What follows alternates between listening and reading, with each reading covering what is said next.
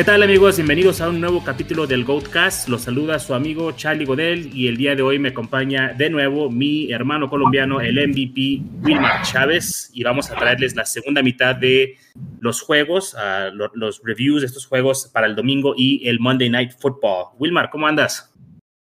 ¿Qué tal Charlie? Qué gusto, qué gusto toda la banda del escuadrón. Venimos a hablar de fantasy como tanto nos, nos encanta y pues nada, vamos a darle. Oye, nada más antes de entrarnos en uh, las previas, ¿qué te pareció el juego de, de, anoche, el Thursday Night Football entre los Giants y los Washington Football Team? Una locura de juego, un juego, muy buen juego, una grata sorpresa.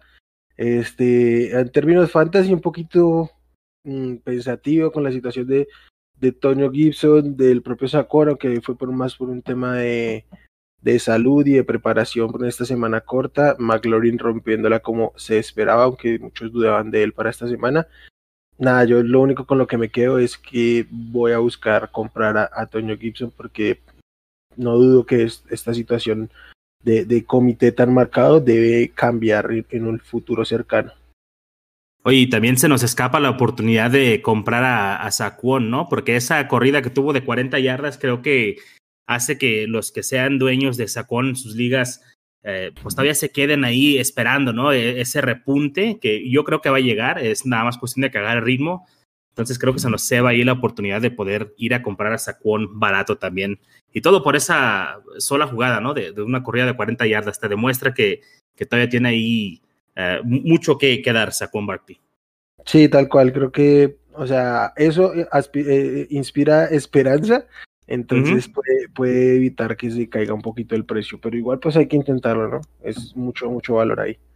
Claro, y para mí también creo que pues Sterling Shepard, ¿no? Ha sido una agradable sorpresa, ha sido una maquinita de, de, PPR, creo que ha sido el receptor favorito de Daniel Jones y pues bueno, creo, creo que realmente el drop que tuvo Slayton en el Enzo, ¿no? También qué, qué, qué tragedia, hubiera sido un juegazo para él, pero pues bueno, los Giants siendo los Giants. Sí, completamente. Perdieron ese, perdieron un touchdown terrestre de Daniel Jones por un holding de un receptor. No, o sea, Oye, creo que perdieron el juego de, más que nada. Sí, tú también esperabas que se cayera en algún momento Daniel Jones y dijiste, se va a caer, güey, se va a caer. Todo el tiempo estamos viéndolo con estrés de que en algún momento se va a tropezar. Exactamente, pero no, pues sí entró a Lenson, pero lamentablemente para él y para los Giants, pues no, no contó. Pero fue un gran juego, la verdad, este, yo había dicho que no había nada relevante ahí para, para el fantasy y estaba muy equivocado. Y qué bueno, ¿no? Justo cuando piensas que la NFL te da uh, una, una migaja o una miseria, resulta ser un, un, verdadero tesoro. Gracias, NFL.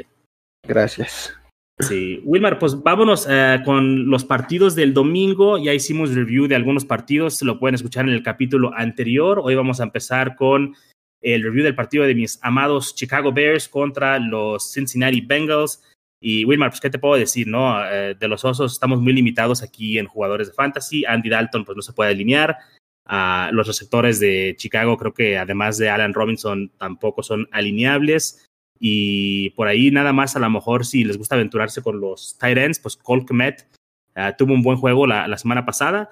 Y es que Andy Dalton, la verdad, no lanza profundo, está matando a Allen Robinson con sus uh, targets de 6 yardas y no vamos a ver despegar en ninguno de estos receptores. Y, Monty, pues creo que tuvo un juegazo, tal vez el mejor juego de su carrera en cuestión de cómo se vio jugando ante esa defensiva de los Rams. Este sí lo alineas sí porque sí. Me gusta para un, un running back tal vez 10 a, a, a 14 para esta semana. Uh, ¿Tú cómo ves a los Bears y cómo ves a los Bengals? Que creo que van a ser una locura esta semana. Ah, por el lado de los, de los Bears, creo que estoy de acuerdo contigo. Este, perdonando un poquito a, a, Montgomery, que a quien siempre le di mucho palo, pero me demostró un buen juego contra una gran defensa como contra los Rams. Creo que contra Cincinnati no debería tener mayor problema de ser productivo y, y estoy de acuerdo con esa valoración de un borderline top 12. Este, por el lado de los Bengals, creo que Jamar Chase y T. Higgins van para adentro sin ninguna duda. Igual este, Joe Mixon.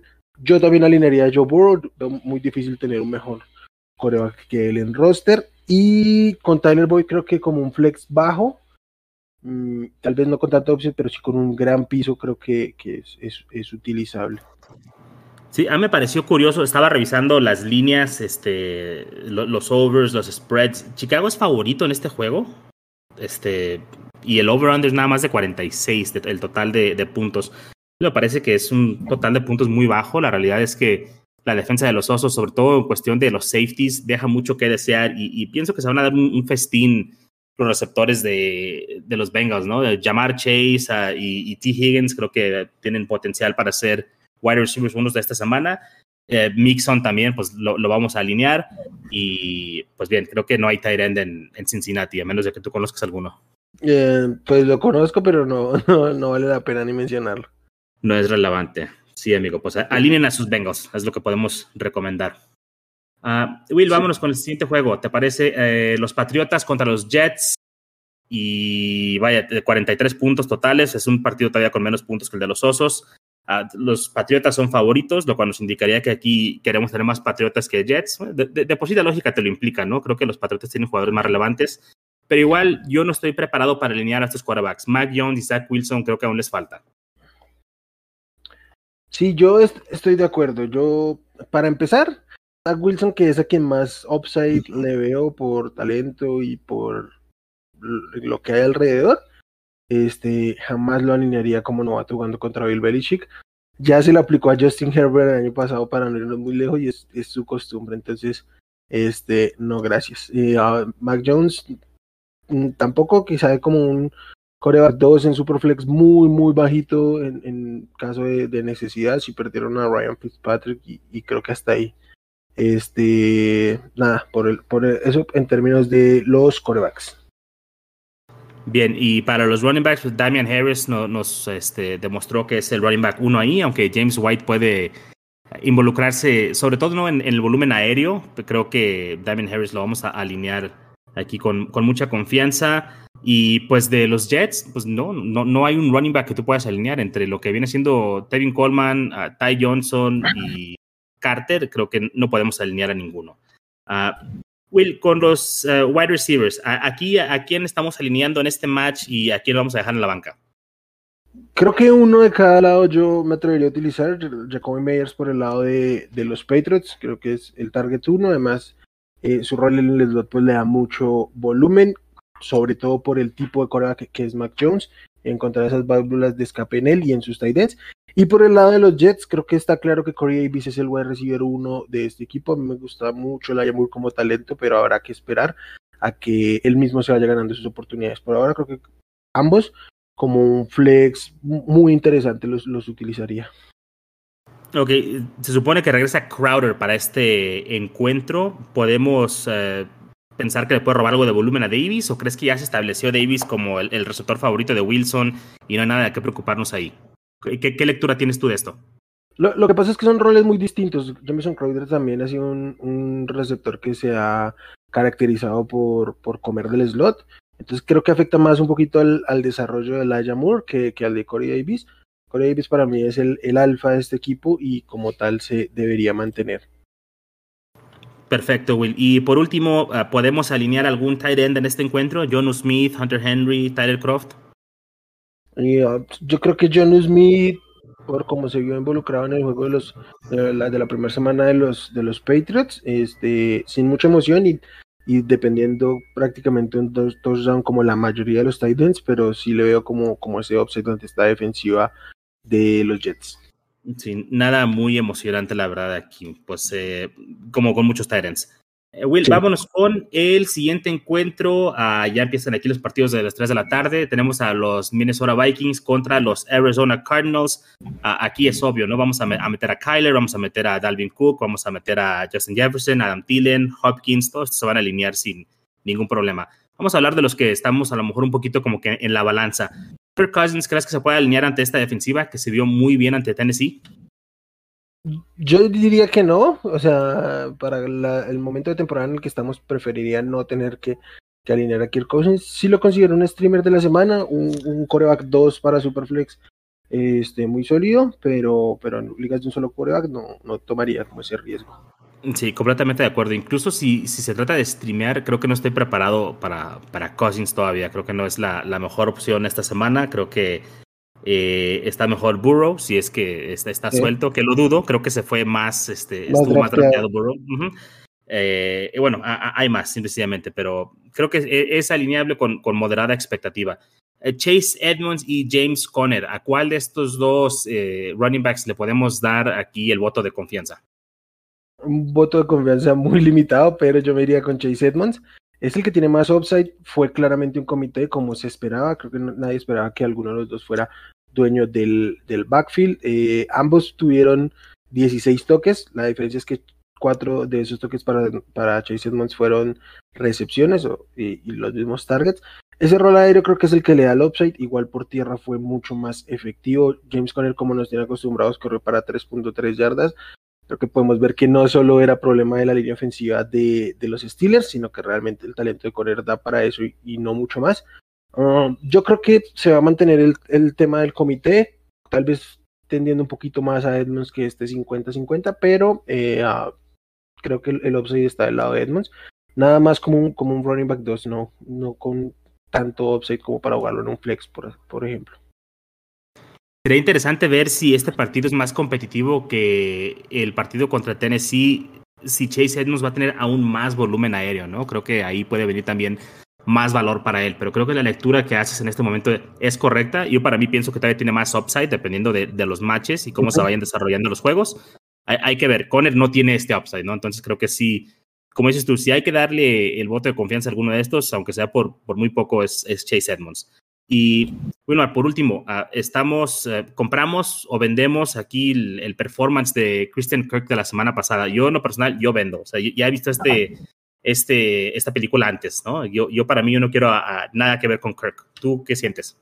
Eh, yo tampoco. Este, estuvo muy, muy repartido. De Andrew Hopkins fue el líder en targets, pero hay más Green 6, Rondal Moore 5, Christian Kirk 5, solo que fue muchísimo más efectivo este Christian Kirk, además de, de los dos touchdowns, pues estuvo el, el, el performance en, la, en el porcentaje de recepciones, todos sus targets se convirtieron en recepción.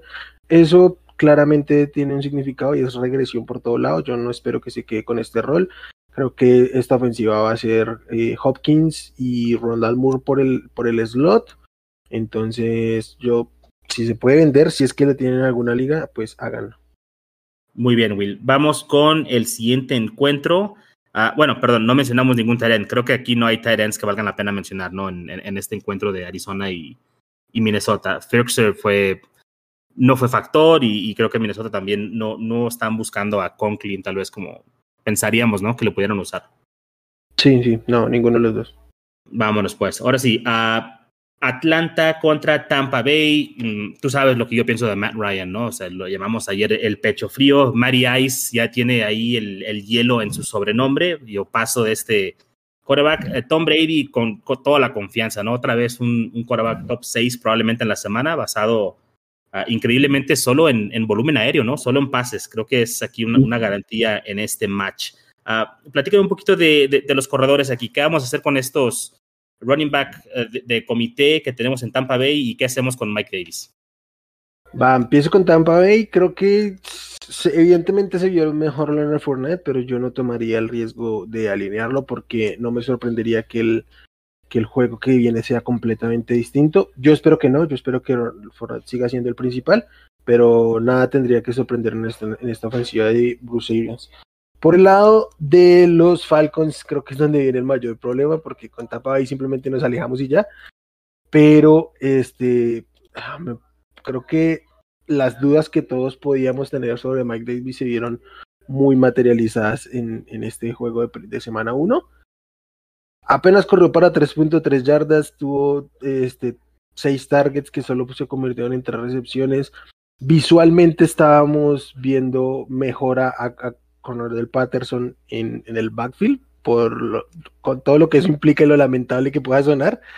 Este, ah, hemos estado buscando el running back 2 de esta ofensiva y, por algo es, porque sabíamos y desconfiábamos del, del, talento de Mike Davis. Tiene el volumen, vamos a ver si puede o no hacerlo. Yo me alejaría de, de este backfield, este, incluso en desesperación, porque ah, no puedo confiar en él.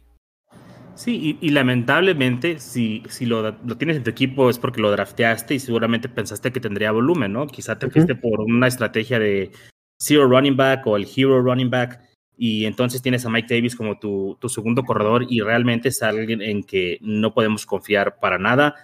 Digo, ya cuando estamos hablando de que Cordero Patterson se vio tan bien o mejor que él y es un regresador de patadas de, oficio, ¿no? Entonces, pues, no habla bien de, Patterson, habla mal de Mike Davis en realidad. Entonces, creo que sí eh, se están materializando, como, como dijiste, ¿no? Ahí nuestras, eh, nuestras dudas que teníamos de él las estamos confirmando. Ah, bien, vamos con los receptores, eh, Will. Creo que Ridley claramente es un jugador que vamos a alinear, ¿no? Semana a semana, no hay mucho que decir de él, va a tener el volumen. Ah, vamos pasándonos aquí a, Tampa Bay. Tenemos a Godwin, Evans y Antonio Brown. ¿Qué hacemos con estos? Yo los, yo los pondría, este, cualquiera de los tres que tenga en mi equipo creo que lo alinearía con el riesgo y la precaución que, que merecen. De pronto, ah, el complique que ya es un partido en la tarde, no, las, las opciones para reemplazar no son las mismas. Pero esta ofensiva tan explosiva contra una defensiva como la de Atlanta, yo creo que cualquiera de los tres, si no los tres, pueden ser muy productivos. Entonces yo tomaría el riesgo todos como un wide receiver 2, tipo Mike Davis y, ah, Mike Davis otra vez, Mike Evans. Estás traumado con Mike Davis. Seriamente traumado. Este, Mike Evans y, y, Chris Godwin y como un flex, este, Toño Brown. Pero para mí van para adentro. Y como un dato curioso de los receptores de Atlanta, Calvin Ridley no solo es el mejor, fue el único receptor que registró recepción alguna en, semana 1. Este es un comentario anti-Russell Gage, por cierto. Eh, que por cierto me, quemó en algunas ligas, ¿no? Con, con un. Claro.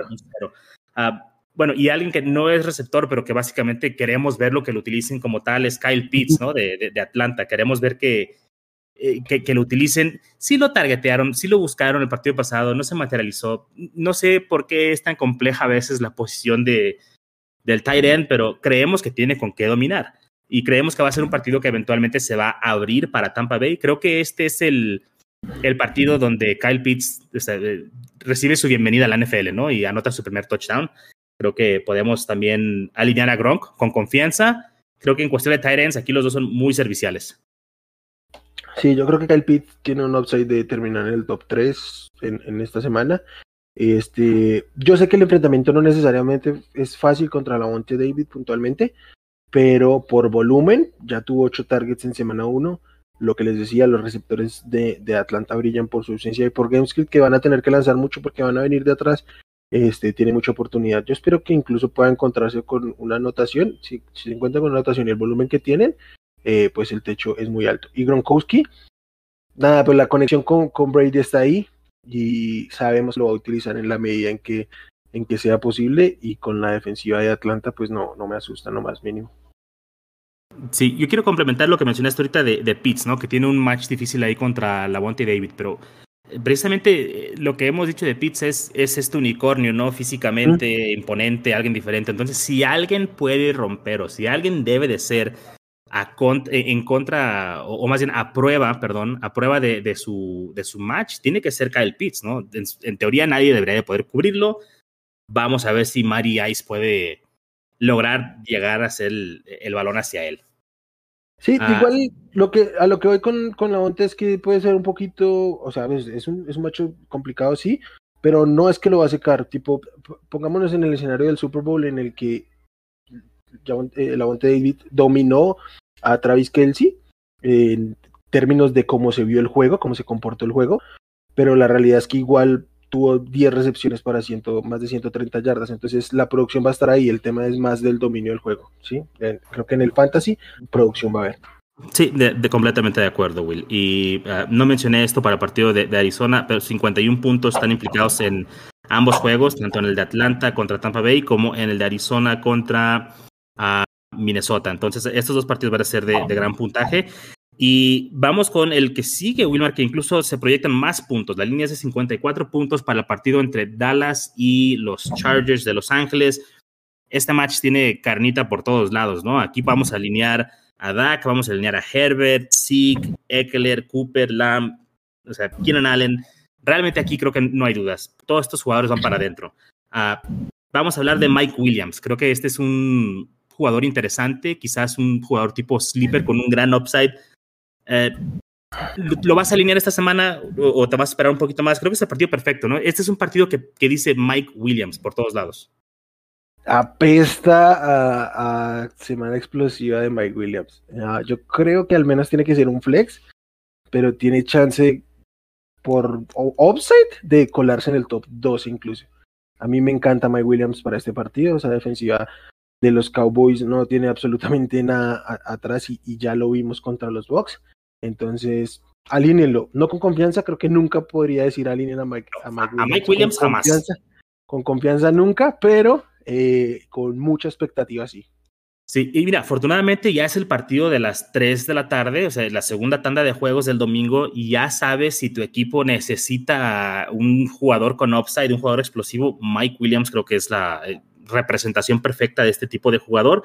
Y en ese caso, pues sí, lo alineas, ¿no? Este, con confianza o más bien con la esperanza, ¿no? De que tenga un gran juego.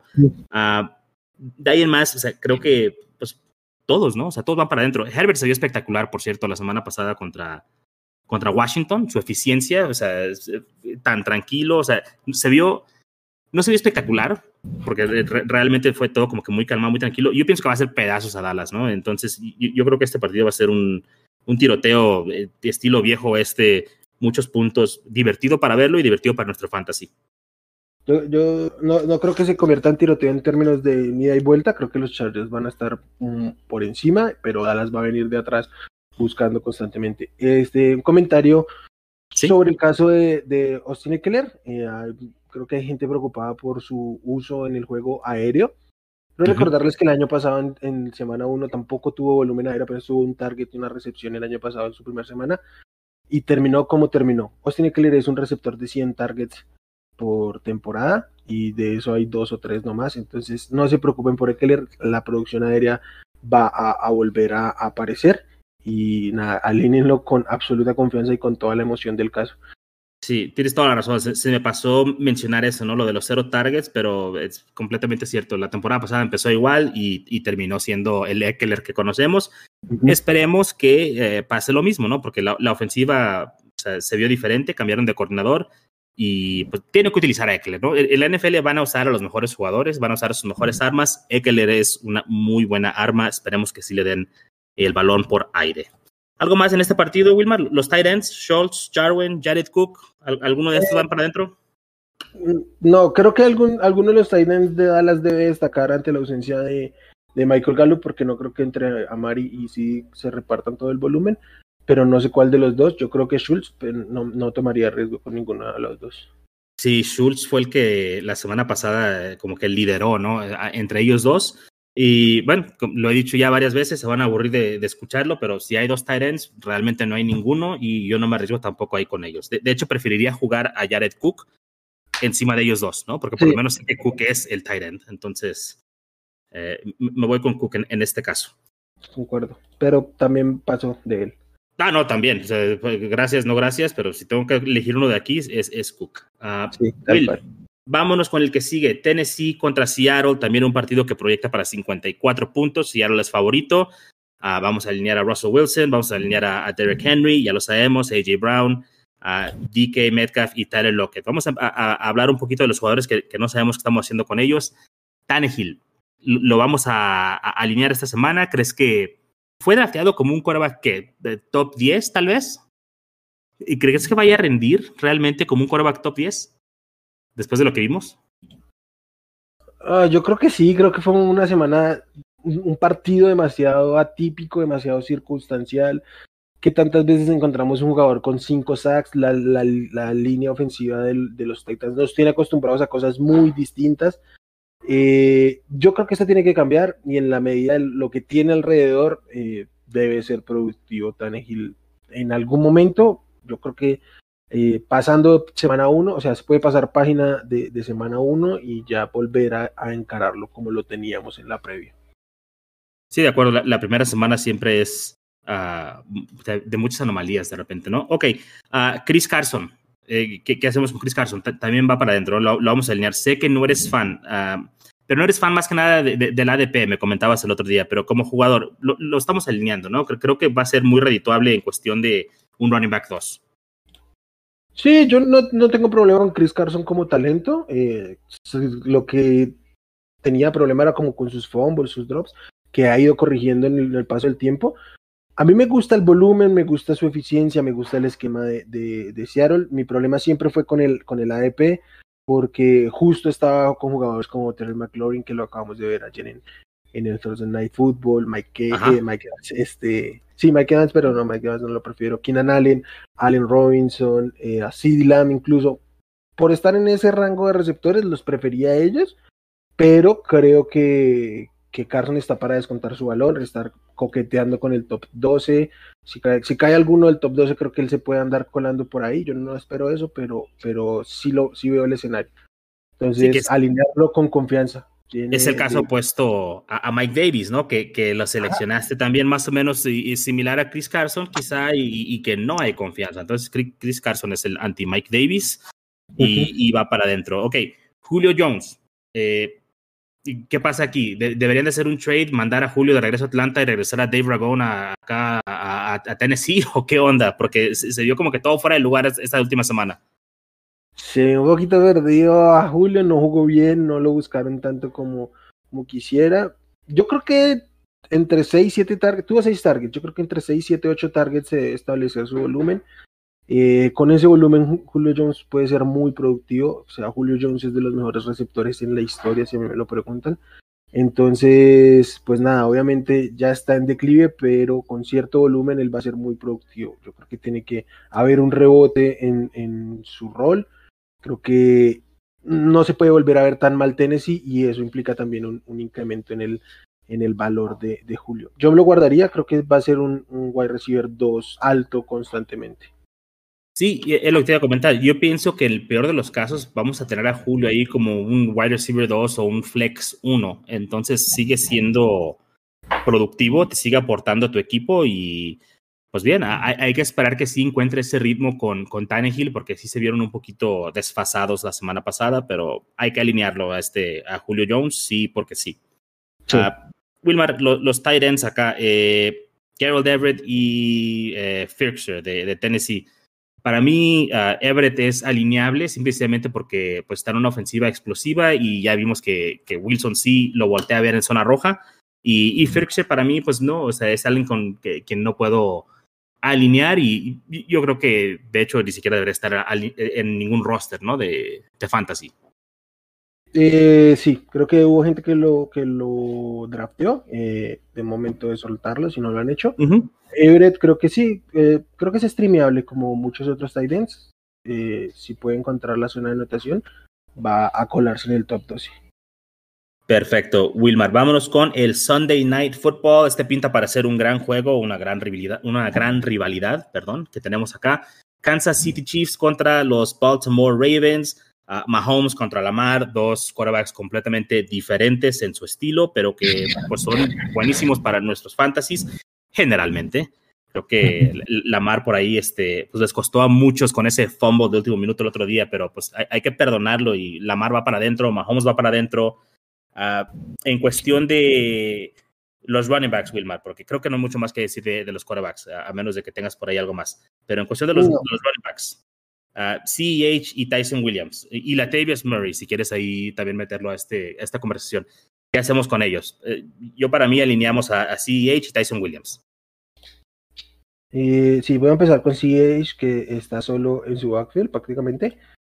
Mm, tuvo 17 toques, creo que es el volumen que se espera de él, pero no fue muy efectivo, corrió apenas para 3.1 yardas. Eh, yo creo que de lo que hemos visto de talento de Claudio Arciller con este volumen puede hacer bastante más. Al menos ya se está viendo más involucrado en el juego aéreo. Ningún otro running back de, los Chiefs tuvo targets. Entonces es el dueño del backfield. Eh, que hay que limitar un poquito las expectativas, sí, porque esperábamos que el equipo modificara un poco su rol. Yo aún espero que pase. Yo creo que los Chiefs deben saber que lanzando simplemente por más de que tengan a Mahomes llega un punto donde no van a poder eh, pues salir adelante sin correr, sin utilizar el check down con el, con el running back. Entonces yo espero que se mantenga así entre unos 18 o 20 toques y que por su talento los pueda explotar mejor de lo que, de lo que ha hecho. Entonces yo lo alinearía.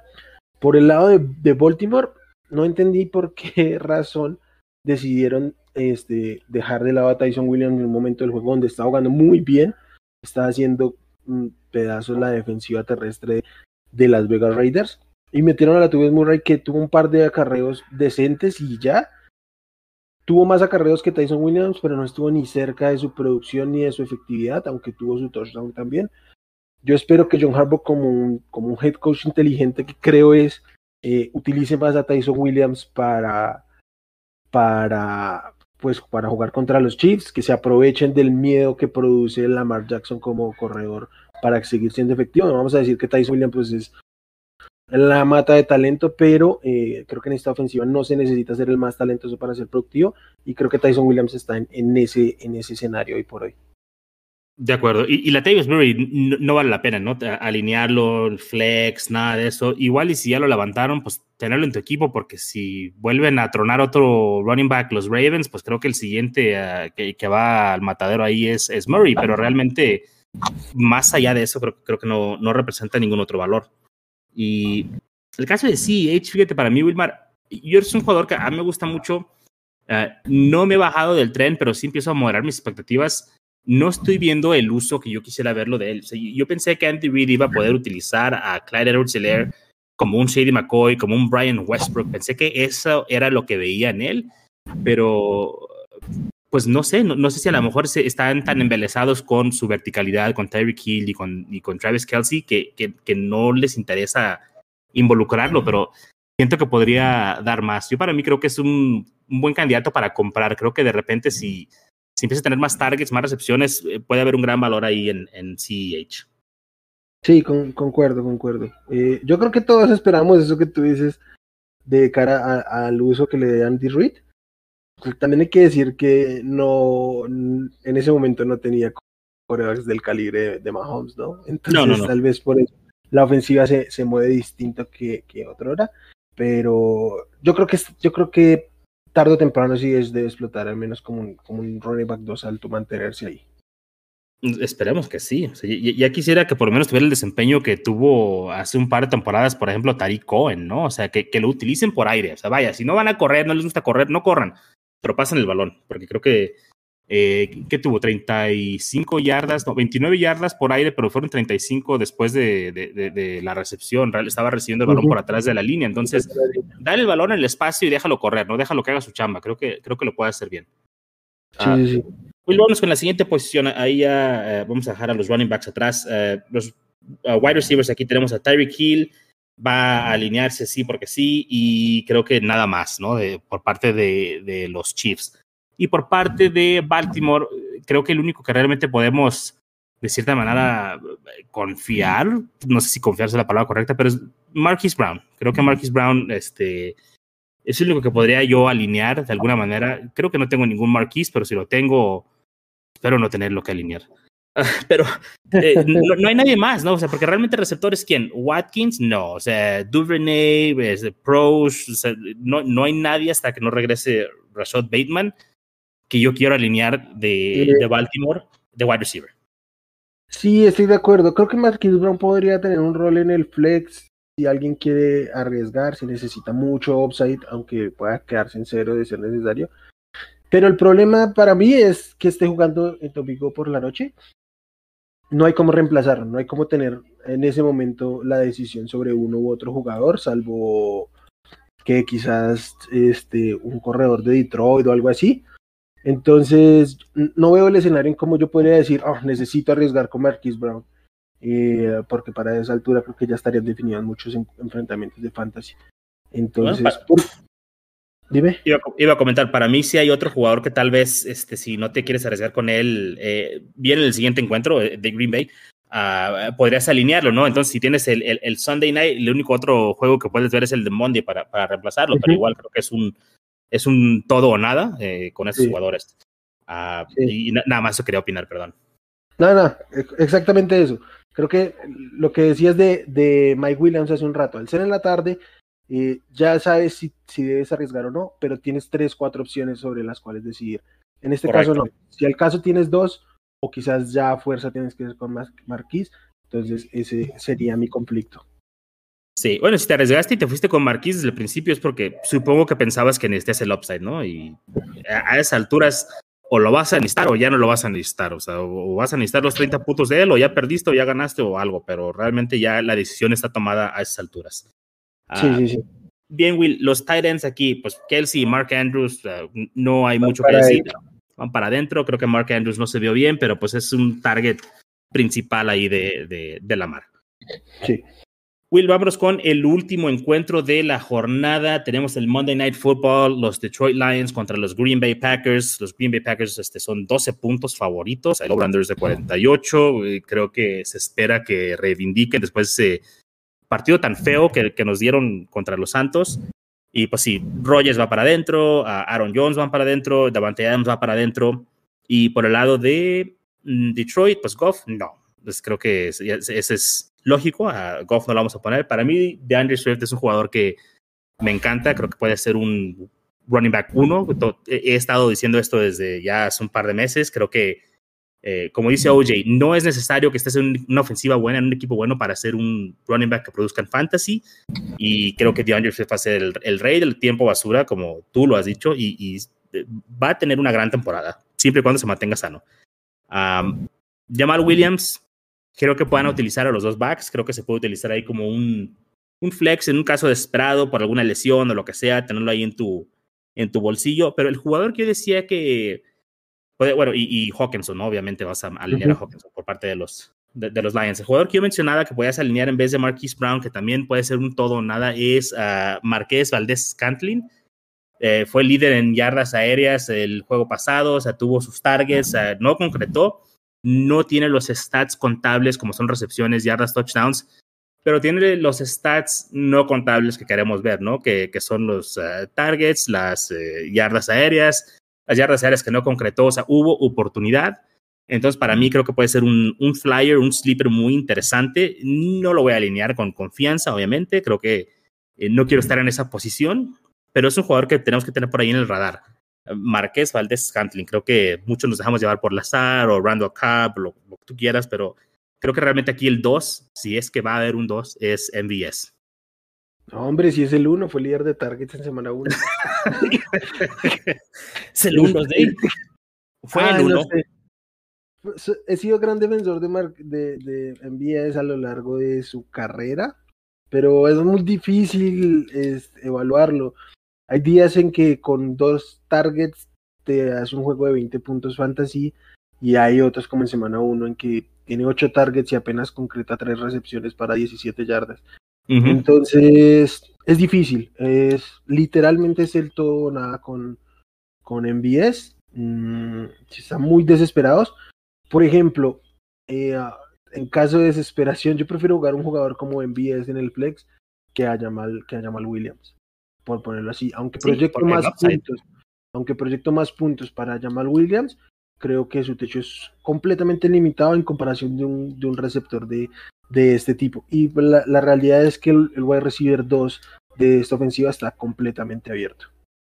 Sí, de acuerdo. Y, y, mira, aquí tengo los stats de MVS del partido pasado. A 148 uh, yardas aéreas, 4.11 yardas por snap, o sea, tuvo el 48% de las yardas aéreas. Estaban buscándolo, eh, creo que estaban desesperados, obviamente también, pero eh, Green Bay es uno de esos juegos, es uno de esos equipos que eh, piensas que van con Adams, piensas que van a hacer lo mismo, y de repente una jugada larga te mata, ¿no? Lo he visto muchas veces, o sea, créanme, tal, tal, vez escucha como algo no científico y, y no lo es, es nada más mi, mi ojo. Soy aficionado de los Bears.